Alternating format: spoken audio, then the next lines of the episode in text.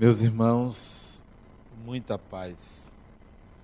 O fenômeno espírita é sutil, tão importante quanto qualquer ocorrência da vida humana, acontece sem que tenhamos a noção exata, precisa da sua relevância e da intensidade com que interferem em nossa vida não precisam manifestações materiais, não precisa de nenhuma mágica para que haja essa relação entre espíritos desencarnados, pessoas desencarnadas e nós outros encarnados. Digo isso porque há uma semana atrás eu estava num restaurante, uma noite, fui jantar, me convidaram e eu gosto quando me convido, porque não tenho obrigação de pagar, é uma maravilha. E sentou-se próximo de mim um rapaz que disse assim: Nós já nos vimos antes. E veio à minha mente uma imagem, disse: Nós nos encontramos uma vez na encarnação anterior. Eu nesta encarnação e você na sua anterior. Conhecia você de nome mas não tivemos muita aproximação. Só foi um dia que nós conversamos. E eu me lembro bem, perfeitamente você mais velho, eu mais jovem. Eu tinha um pouco mais da idade que você tem hoje. E você tinha um pouco mais da idade que eu tenho hoje. E nos encontramos. Ele baixou a cabeça, parecendo pensar, e disse assim: Mas nós conversamos sobre o quê? Conversamos sobre o nosso pai o nosso pai. Tivemos um pai em comum. Você foi meu irmão, só por parte de pai. Você desencarnou, você teve um problema muito sério durante uma cirurgia e você desencarnou. Mas você não morava aqui na Bahia, você morava em outro estado. Ele começou a se interessar e eu comecei a explicar. Ele disse: Mas de onde eu vim na encarnação anterior? Ele disse: Você veio determinado país, disse que país, nós nos conhecíamos antes e tínhamos a mesmo, o mesmo desejo em relação a uma mulher. Não que disputássemos, porque ela era minha mãe e era sua namorada. Não disputávamos a mulher. Conversamos mais um pouco, a conversa foi agradável. Ele já não quis mais comer, eu estava com fome, porque ele queria mais informações. Eu pedi ele uma trégua, eu quero comer, nós vamos jantar, né? Oportunamente nós conversaremos sobre isso. Reencontro-me com ele. Que dia, meu Deus, eu acho que foi no domingo. Reencontrei-me com ele, convidou-me para almoçar. Eu adoro quando me convidam para almoçar. Convidou-me para almoçar, sentou-se comigo na mesa e disse: Meu tio, vamos continuar aquela conversa. Vamos, me conte mais. Interessante que as informações vinham vindo naturalmente. Algumas coisas eu não sabia que eu sabia. Eu só sabia que eu sabia na hora que eu estava falando. Eu fui dizendo: você viveu, você fez isso, você fez aquilo. Parecia aquelas cartomantes que adivinham tudo. Eu me senti uma cartomante em pleno almoço. Foi muito interessante essa conversa, mas chegaram amigos dele, que ele teve, o almoço era para ele, ele teve que se virar atender aos amigos dele e não conversamos mais, ele viajou. Ele não mora aqui no Brasil. Interessante é a sutileza do fenômeno espírita. Como isto acontece sem que a gente se dê conta. E esse fenômeno de acessar vidas passadas, o que não é incomum comigo, não só minha como de outras pessoas, é, também se dá em relação a presenças espirituais. Estava eu atendendo uma senhora que me levou a filha dela no consultório. A filha dela tinha 12 anos, uma menina. Como ela não tinha com quem deixar, ela disse: Eu posso conversar com você. Minha filha presente. Disse, mas você vai para uma. Isso fora da sessão. Mas você vai conversar sobre sua vida. Não, mas tem a ver com ela. Ela pode entrar? Você pode. Senta. A menina ficou olhando para mim, eu olhando para a menina. A mãe conversava, falava sobre a vida dela, eu olhava para a menina, a menina olhava para mim. A certa altura, eu senti que a menina não estava sozinha. Essa menina está com alguma entidade ao lado dela. Provavelmente alguém muito querido, porque ela está feliz, ela está alegre, olhando para mim, de vez em quando esboçava um sorriso. Certamente ela está bem acompanhada. E aí, conversa, a mãe chega assim e diz: Olha, na verdade, eu lhe trouxe aqui porque minha filha está doente. Essa filha está doente. Diz, o que é que sua filha tem? Ela fala sozinha. Ela fala sozinha. E ela diz que conversa com algumas pessoas que já morreram. Isso só pode ser uma doença. Eu sou muito católica. Eu acho que ela não sabia que eu era espírita, porque se ela soubesse, não estaria ali, né? Ela, ela, eu sou muito católica e eu acho que isso é uma perturbação que ela tem. E ela só me disse que está tudo bem, está tudo bem. Aí eu perguntei, sua filha está indo bem na escola? Muito bem, ótima aluna ela briga muito, ela tem algum problema de relacionamento. Não, ela se dá bem com todo mundo, todo mundo gosta dela. Mas o que é que tem ela falar sozinha? Não, mas é melhor ela falar com o senhor o que é que ela sente. Aí eu olhei para a menina, a menina muito tranquila, quase sorrindo, disse para mim: Tio, sabe o que é? Minha mãe não entende dessas coisas. Minha mãe não entende. Olha que maravilha, minha mãe não entende disso. O senhor sabe, né? E eu disse: Eu sei. A mãe olhou para mim e eu disse: Que maravilha uma filha dessa. Teci elogios à menina. Conversamos, eu a menina, a mãe boca aberta. Eu disse: Mãe, sua filha não tem problema nenhum. Sua filha é médium. Médium, é médium. Ela sente, ela vê, ela ouve os espíritos. São pessoas Olha que felicidade está no rosto dela. Você devia aprender essas coisas. Isso não é uma questão de religião. E as pessoas pensam que é uma questão de religião. Não é uma questão de religião. É uma questão técnica, lógica. Acreditando ou não, acontece. Eu gosto até das pessoas que não acreditam. Eu costumo jogar uma praga. É. é não acredita? Tá bom. Tomara que puxe sua perna de noite. Tomara. Teve uma lá em casa que não acreditava, até que os espíritos puxaram a perna dela. E ela disse: Foi você? Eu disse: Eu não estava dormindo. Eu adoro o descrente, porque o descrente, ele paga caro a descrença dele. Não é uma questão religiosa. A influência dos espíritos está em nossa vida no dia a dia no dia a dia, porque o mundo espiritual se interpenetra ao mundo material. E a minha experiência de consultório nesse campo é vasta.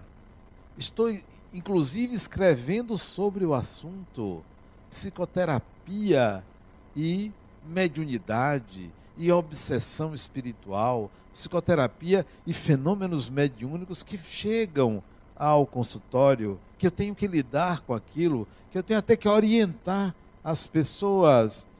Essa semana, esta semana, chega a criatura, ah, não é a primeira. Eu acho que já umas quatro pessoas já me propuseram a mesma coisa. Eu vim aqui porque eu quero morrer. Olha, que coisa engraçada.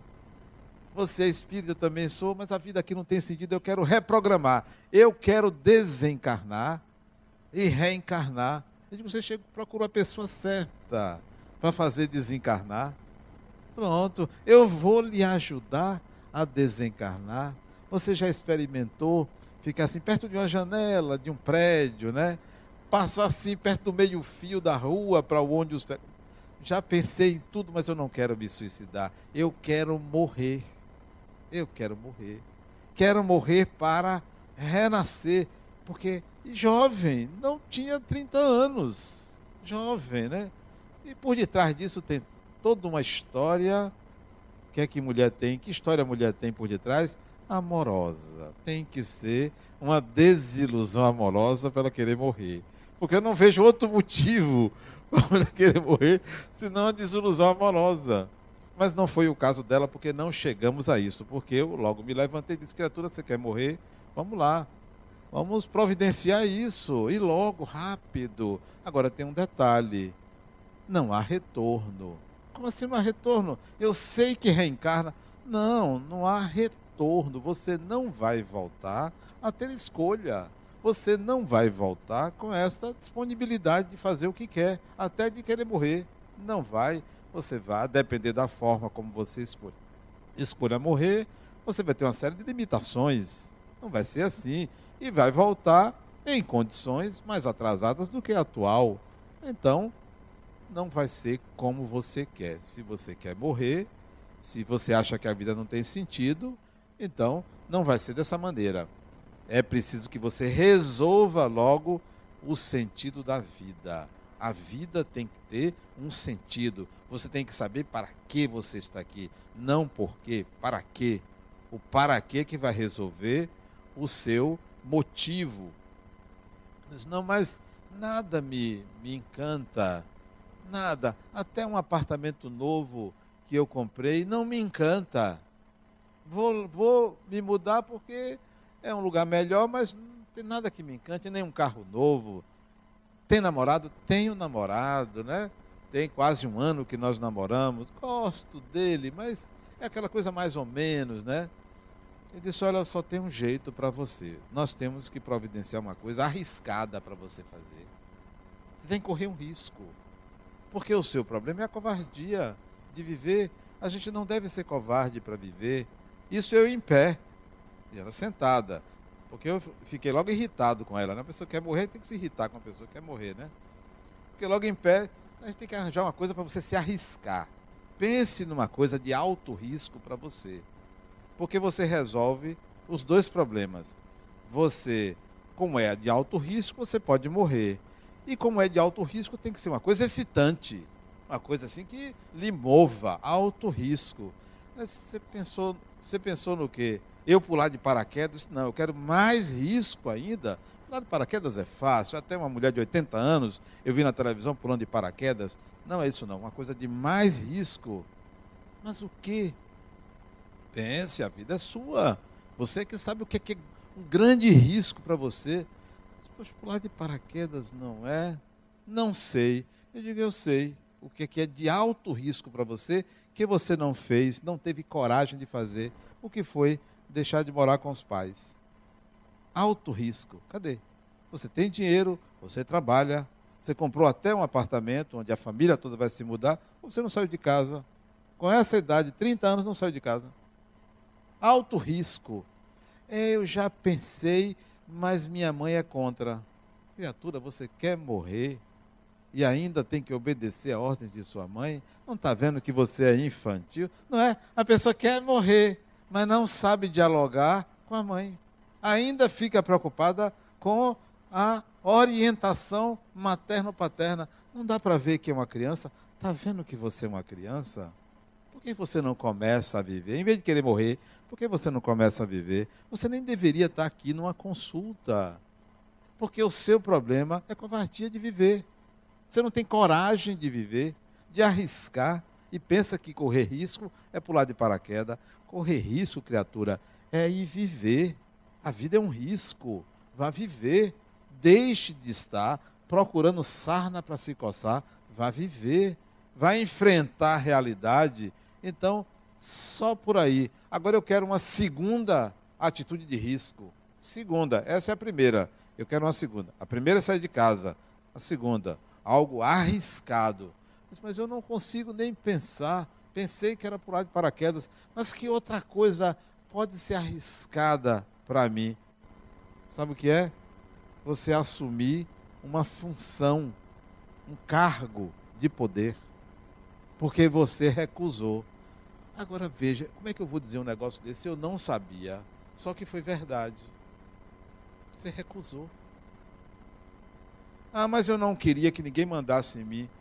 Oh, você tem competência, você sabe. Você sabe qual é o seu equívoco? É porque você não quer dar o braço a torcer que você pode errar. Quer morrer, mas não tem coragem de assumir que pode errar.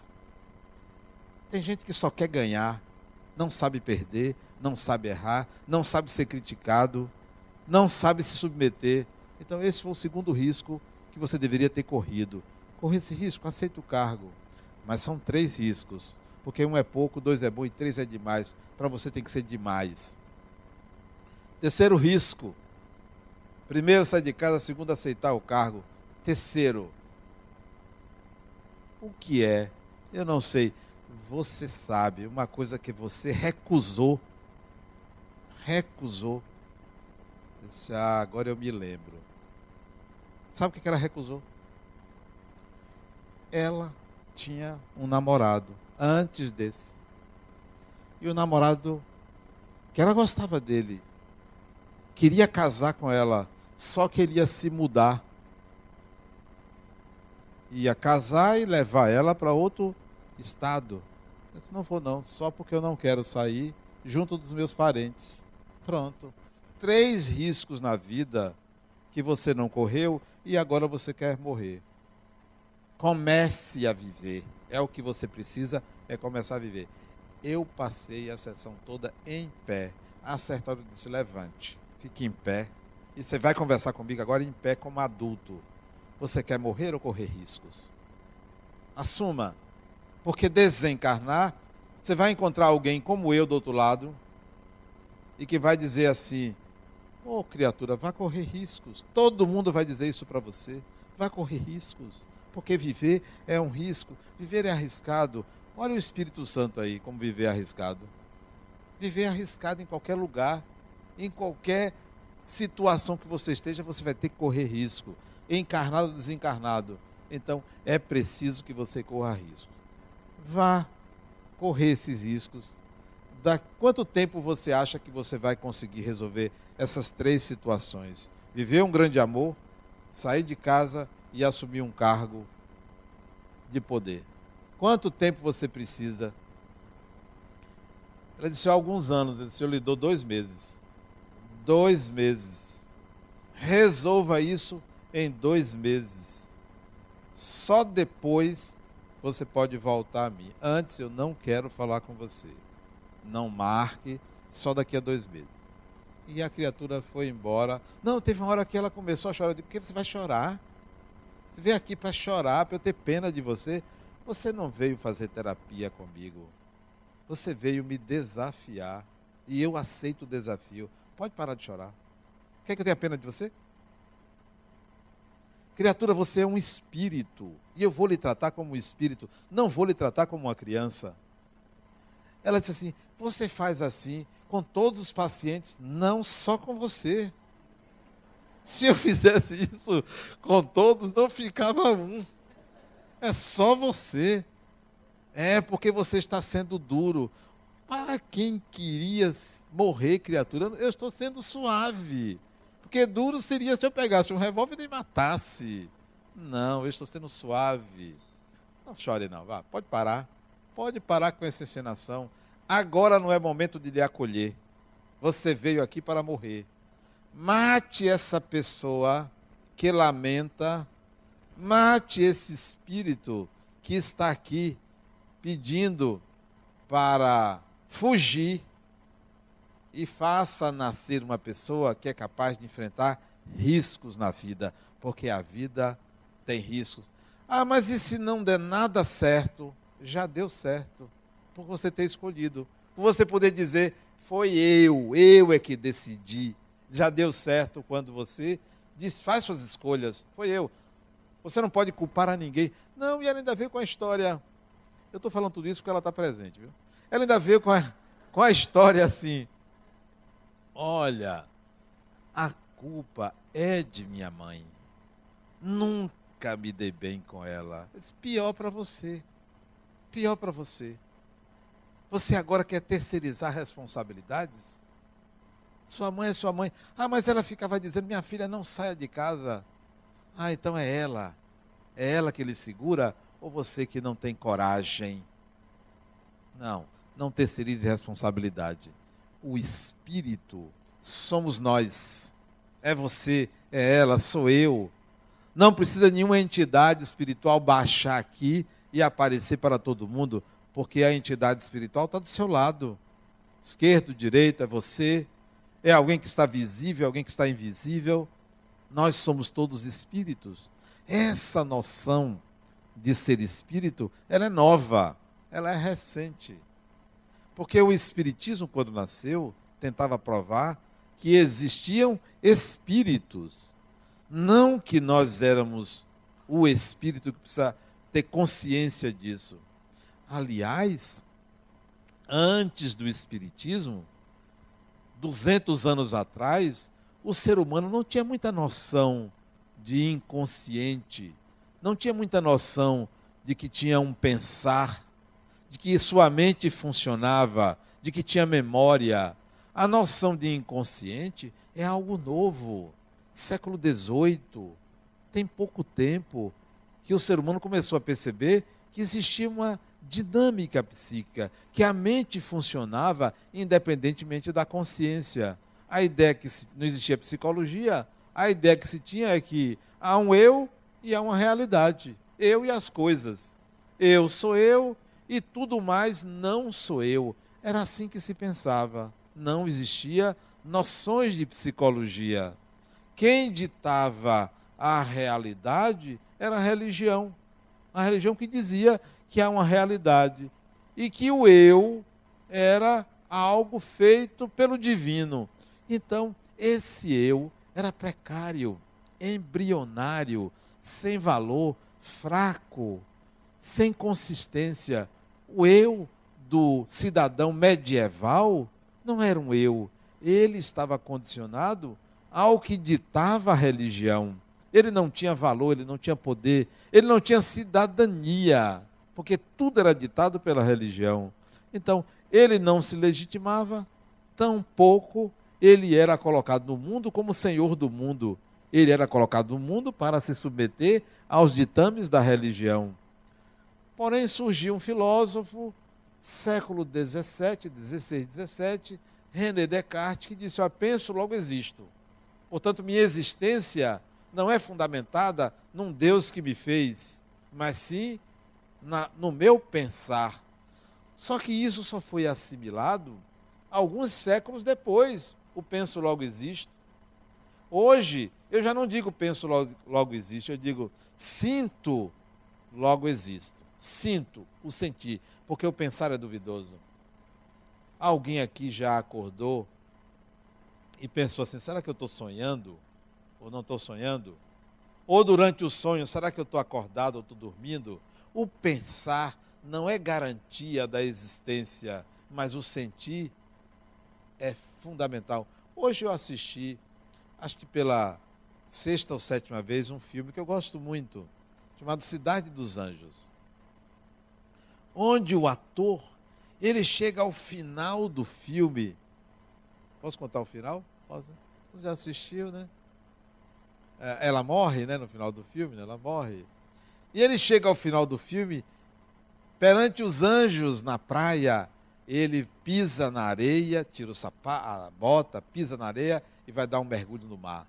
Para ele sentir, sentir a vida. O sentir, para mim, tem uma relevância muito grande. Não da forma material que se fala o sentir. Para mim, o sentir vai da sensação à emoção ao sentimento. Tudo isso é sentir. Emoção, sensação, emoção, sentimento. Isso é sentir. Para mim, isso é muito mais forte. Pois bem, a ideia de Descartes, hoje eu complementaria com penso, sinto, logo existo. A partir daí é que a psicologia vai nascer no século XIX só no século XIX. E isso tem pouco mais de 150 anos. É que se vai começar a imaginar que, que a mente funciona, que há o corpo e que há a mente. É que se vai pensar que há um eu, que há uma memória, que há um inconsciente, que há um self, que há um superego, que há um id, que há uma pulsão. Vai se pensar assim. A psicologia só se tornou ciência no final do século XIX na Alemanha. O primeiro laboratório de psicologia foi na Alemanha, 1800 1879, se eu não me engano, dizer, final do século XIX, é que a, a psicologia ganha cidadania científica. Quer dizer, o ser humano não reconhecia os processos mentais. Então, não pense em eu é, lá atrás. Nós só vamos pensar em eu recentemente, 200 anos para cá, quando surge o iluminismo, depois da renascença, né? o iluminismo, onde o divino pregado pela religião não estava mais sendo aceito, não estava mais, porque aquele divino era opressor, era cruel, era sádico. Então fez surgir o ser humano para dizer: eu, eu tenho que acreditar em mim. A autoconfiança, a autodeterminação, isso é coisa recente. Até hoje você vê pessoas que, na hora que, que tem que tomar uma decisão grave, vai rezar. Não, eu vou, vou me segurar. Eu vou procurar uma proteção, porque e se der errado, eu preciso de ajuda espiritual. Então, ainda estamos nessa fase de recorrer a forças mágicas para sustentar nossas decisões. Que tal você pensar assim: olha, eu vou fazer, eu quero fazer, eu tenho consciência do que eu estou fazendo. Se isso resultar em algum prejuízo, vai me fazer aprender. Eu vou recorrer ao divino para me explicar, não para resolver, para me auxiliar na compreensão, não para tomar o meu lugar. Isso é recente.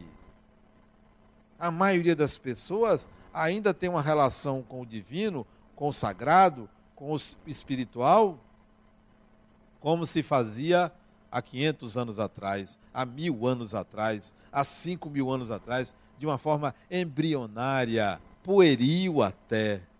Então, o processo de separar mente, corpo, espírito é algo recente, é algo novo. Por isso que nós estamos ainda nos acostumando. Olha, será que, que sou eu? Será que não sou eu? Será que é possível a gente começar a perceber como é que os espíritos atuam? Olha o que aconteceu comigo a semana passada. Quarta-feira passada eu vim aqui numa reunião onde me foram colocados alguns assuntos para eu tomar decisões e eu resolvi adiar a decisão, disse eu vou pensar no que fazer. Fui para casa quarta-feira, programei acordar para andar. Acordei 5 horas da manhã, me deu uma preguiça. Não, hoje eu não vou andar. Eu vou é dormir um pouco mais. Peguei o celular, é, como é que chama? O despertador, apaguei o despertador disse, eu vou dormir. Não deu 25 minutos, alguém me acorda assim. Hoje nós temos que andar. Precisamos conversar. Digo, é, tem gosto para ter gente para tudo, né? Eu com hoje, que é raro, hoje eu querendo dormir mais e ver um sujeito me acordar essa hora 5h25. Bom, levantei meio a contragosto, vamos andar. E eu ando normalmente uma hora e 20 minutos, né? 8 quilômetros por dia. Pois foi uma caminhada como nenhuma das 630 que eu já fiz de dois anos para cá. Como nenhuma. Um diálogo permanente, as coisas claras, colocadas, conversas durante uma hora e vinte minutos. Sutil, não tem assim, eu estou vendo alguém, ou estou incorporado em alguém. Não, é um diálogo mental. É um diálogo porque é uma conversa, porque há perguntas, há respostas, há afirmações, há negações, há contradições, como qualquer contato com uma outra pessoa. Isto é a intervenção dos espíritos em nossa vida, algo sutil. Cheguei minha quinta-feira, não sei nem se comentei aqui, acho que não, mas hoje comentei com quem eu fui me reunir. Olha, gente, as decisões são essas. Aí coloquei cada uma das decisões. Até me poupa tempo de pensar. Porque se tem alguém pensando também, ótimo, que maravilha, né? A outra, semana retrasada, olha como os espíritos atuam. Nós vamos agora comprar os móveis da do lar dos idosos. Quem quiser doar móveis, é só me falar. É um padrão único, não é uma cadeira. E aí eu fiz um orçamento, pedi um orçamento e foi feito um orçamento. O valor deu 172 mil reais, todos os móveis. E eu disse à pessoa, fulano, eu pensava em gastar 20 mil. 172 é muita coisa. Deve ser móveis de ouro, né? Não. Aí me mostrou e disse, poxa, eu vou, diga à empresa que eu estou disposto a gastar 45 mil. Já que é 172, eu estava pensando na 20, eu vou dobrar e botar mais um pouco, 45 mil. Adenauer nem adianta falar. Tá bom. Recebo uma ligação dois dias depois de uma pessoa: olha, eu tenho uma doação para fazer à fundação. Eu, aí eu disse: olha, eu espero que seja em espécie, né? disse, é, mas não é muita coisa. Não é muita coisa. Eu disse, não, vindo de você, eu espero assim uns 300 mil. Não, a doação é de 60 mil. Isso é ótimo. Ela me doou 60 mil, disse, já é parte dos móveis. Liguei para a pessoa, olha, ofereça 60 mil, que é o que eu tenho. Mas eu vou comprar os móveis na próxima semana. Daqui para lá, eu tenho certeza que os espíritos vão influenciar pessoas generosas, né? desapegadas, que já ganharam o reino dos céus, né? E vão nos ajudar a comprar os móveis, até mais barato do que isso. É a sutileza dos espíritos. Nós precisamos estabelecer diálogos permanentes com os espíritos. Afinal de contas, nós não estamos sozinhos no universo, nós não estamos sozinhos em canto nenhum, em lugar nenhum. Estamos sempre conectados a outras mentes, o processo é um processo de unidade da humanidade, é um processo coletivo. Não há um ser humano que esteja desgarrado, desconectado, é, sozinho no mundo. Aliás, por estar sozinho no mundo, eu me lembrei agora do meu neto. Que ele disse, vovô, eu quero ficar só. Sim, mas a gente está aqui assim, mas eu quero ficar sozinho. Mas por quê? minha companhia não lhe agrada? Não, eu quero ficar só. Eu quero assistir aqui. Pode ir, o senhor não vai para palestra? Disse, vou. Pode ir. E eu fiquei encucado. Por que, que um menino de quatro anos e meio quer ficar sozinho?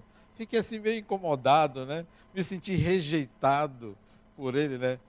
Mas respeitei e saí. Quando eu voltar, eu vou continuar conversando com ele para saber por que, que ele queria ficar sozinho. E estávamos assistindo um desenho normal, eu e ele, toda quinta-feira a gente fica juntos de tarde. Não sei porquê. Vou descobrir porquê e conto a vocês na próxima.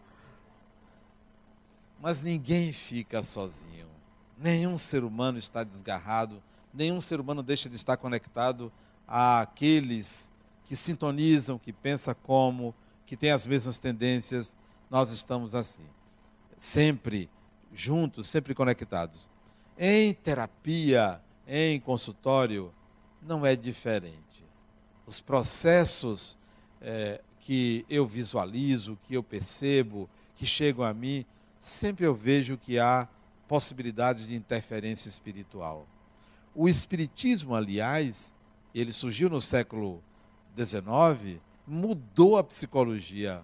A psicologia tem a agradecer ao Espiritismo, porque foi graças ao Espiritismo que surgiu uma psicologia como ciência, que ela se encastelou no comportamento. Psicologia não é ciência da alma, ciência da alma é o Espiritismo, porque Espiritismo é ciência do espírito, psicologia é ciência do comportamento humano e de como esse comportamento interfere na dinâmica psíquica ou como a dinâmica psíquica interfere no comportamento humano. Isto é psicologia. A psicologia que antes nasceu para cuidar da alma, ela passou a cuidar do comportamento. Porque coube ao Espiritismo essa parte. Essa parte de cuidar de assuntos mais espirituais ou assuntos ligados ao espírito. Esse Espiritismo vem num crescente de conquistar a sociedade. Interessante como hoje você ouve muito falar de, do Espiritismo. Eu estava na clínica que eu trabalho e uma pessoa me disse assim, me pegou assim, eu não a conheço, não sei nem se ela está aqui, porque eu não me lembro da fisionomia. Ela disse, você pode fazer um favor para mim? Eu disse, depende, eu vou, eu vou atender uma pessoa agora. Eu disse, não, eu queria que você desse um recado a meu irmão. Se eu conheço seu irmão, não. Então como é que eu vou dar um recado a seu irmão se eu não conheço? Ela disse, mas você vai conhecer. Aí me deu o recado. Eu disse, então, não tinha tempo, escreva e me deu o recado. Ela escreveu uma carta para o irmão dela que desencarnou. E nessa carta ela relata o que, que ela viveu com ele, o que, que aconteceu com ele, e me pede para ser o carteiro, para levar a carta para ele. Eu achei o pedido muito interessante, não é o primeiro, muito interessante. Eu disse a ela, olha, deixa aí, depois eu lhe dou a resposta. Eu não sabia que era isso, né? Só depois que eu li que eu vi que era uma carta. O pedido dela para o irmão dela desencarnado, ela conta como ele desencarnou. E eu peguei para meditar sobre essa carta. Isso foi hoje. Ela me deu terça-feira. Não, quarta, ontem. Isso foi hoje, eu peguei e comecei a mentalizar o espírito para ver o que, que poderia vir, o que, que ele me diria. Mas não veio, desta vez, absolutamente nada. Eu guardei, está aqui nas minhas coisas, para tentar de novo. Pelo menos umas três vezes eu vou tentar. Se eu não conseguir nenhum contato, eu vou colocar para ela. Não senti nada, mas se você escreveu, seu irmão poderá receber a sua, o seu pedido, que ela pede a ele aí, pede alguma coisa a ele muito importante. Pede a ele, ele vai ouvir, ele vai saber, né? Mas certamente ela vai dizer para mim, mas eu queria que você me desse uma resposta. Não, a resposta é direta, é com você. Interessante como essas coisas acontecem na vida da gente. É o espiritual entrando em nossa vida. Ele entra que a gente não não pede nem licença, ele não pede nem licença, acontece. Se você estiver sintonizado ou sintonizada com questões espirituais, isso vai acontecer na sua vida em várias oportunidades, porque nós caminhamos para que a relação entre encarnados e desencarnados seja tão simples quanto as relações que nós estabelecemos pessoa a pessoa. Nós estamos caminhando para isso. Em breve tempo, nós vamos nos comunicar com os espíritos por aparelho, porque o celular hoje só, fa só falta isso tem um aplicativo Mundo Espiritual. Se apertar, a conta deve ser muito alta, mas deve, vai surgir um aplicativo para o mundo espiritual. Breve nós vamos ter isso, né? Breve isso vai acontecer. E voltando à psicoterapia, eu tenho notado, não só comigo, mas com colegas que não são espíritas, o número de pessoas que procuram consultório é, psicológico por problemas espirituais, por uma dificuldade de entender essa relação, tem crescido muito. As pessoas têm buscado muito para entender essa zona de fronteira entre o psicológico e o espiritual. E ela, ela é enorme. Cada vez mais nós sentimos essa diferença, é, essa proximidade. Interessante que uma outra pessoa também no consultório chegou para mim e Eu tive um sonho e eu quero que você é, veja esse sonho. Veja se esse sonho não tem a ver com o espiritual. Aí eu li o sonho, disse, criatura, você está na desobsessão? Porque eu estou obsidiada? Tenho certeza que é uma perseguição espiritual. Vá procurar ajuda. Que centro você está indo? Não, ainda não fui, não. Você mora onde? Vá, procure tal centro. Mas eu, se fosse você, ia em dois. Vá em dois, porque a perseguição é grande. Não é um só. Oh, me procura, me mostra um sonho. O sonho está claro que é obsessão espiritual. Vá buscar ajuda. Porque a gente tem medo de ladrão. A gente tem medo das coisas aqui da vida. Da, de, tem medo de animais, tem medo de violência. Bom, você também tem que encarar que o mundo espiritual é uma sociedade. Tem prós e contras, como a nossa sociedade aqui. Tem pessoas boas e tem pessoas más. E o que não falta é aproveitador espiritual. Pessoas que nos enganam. Sabe que a gente, a gente não, vocês, um ou outro, tem medo, pronto, vai se aproveitar. Muita gente ingênua. Você sabe que tem gente que ainda procura favores espirituais, ainda paga para obter esses favores? Ainda paga.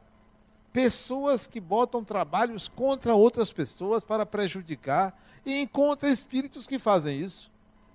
Então nós vivemos numa sociedade espiritual que a gente precisa se dar conta do que, que acontece, não ser tão ingênuo. Não adianta se esconder, não adianta dizer eu não acredito. Acontece. Não adianta dizer, não, eu tenho aqui meu crucifixo que me protege. Não adianta, não é um crucifixo para lhe proteger.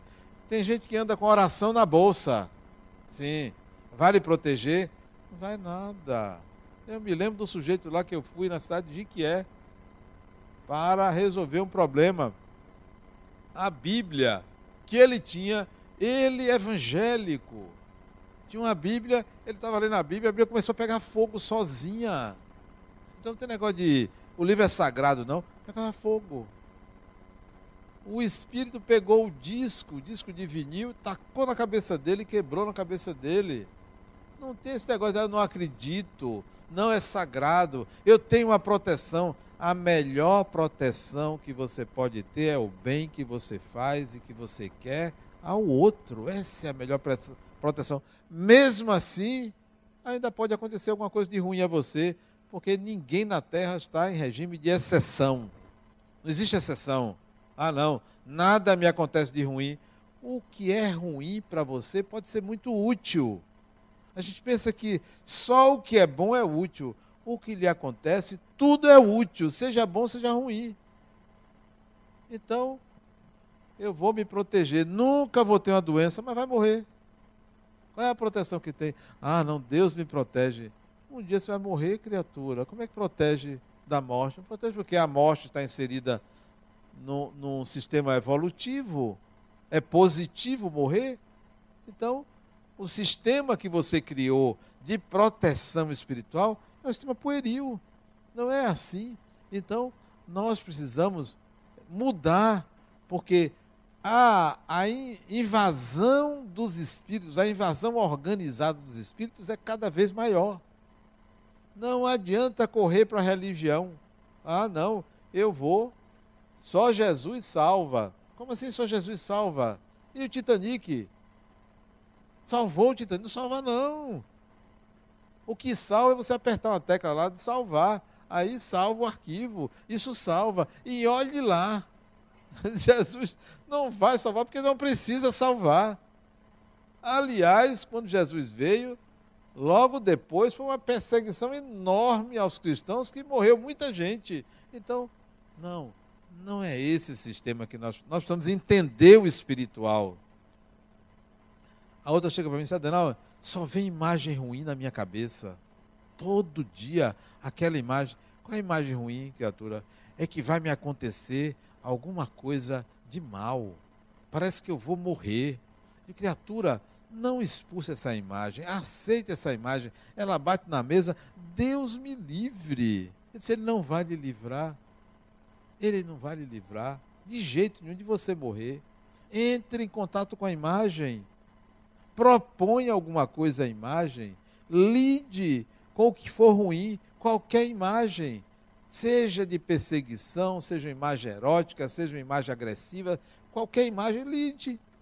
O que, é que pode lhe acontecer? O pior que pode lhe acontecer, sabe o que é?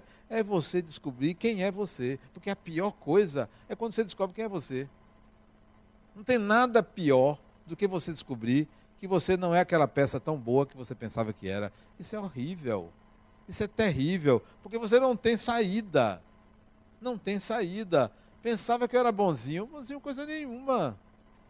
Você tem um lado bom, mas você também tem a sua pise no calcanhar da pessoa, pise no calo da pessoa.